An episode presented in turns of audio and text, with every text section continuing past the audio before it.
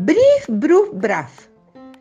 Dos chicos estaban jugando en un tranquilo patio a inventarse un idioma especial para poder hablar entre ellos sin que nadie les entendiera.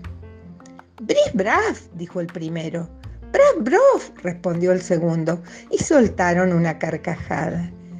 En un balcón del primer piso había un buen viejecito leyendo el diario y asomada a la ventana de enfrente, una viejecita ni buena ni mala. Qué tontos son esos niños, dijo la señora.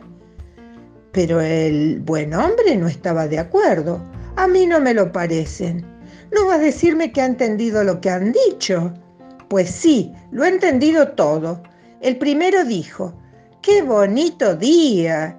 El segundo le contestó, mañana será más bonito todavía. La señora hizo una mueca, pero no dijo nada, porque los chicos se habían puesto a hablar de nuevo en su idioma. Maraquí, barabasquí, pipipirimoski, dijo el primero. Bruf, respondió el segundo, y de nuevo los dos se pusieron a reír. No irá a decirme ahora que los ha entendido, exclamó indignada la viejecita. Ahora también lo entendí todo, respondió sonriendo el viejecito. El primero dijo, qué felices somos por estar en el mundo. Y el segundo le contestó, el mundo es bellísimo. ¿Pero acaso es bonito de verdad? insistió la viejecita. Brif bruf braf, respondió el viejecito.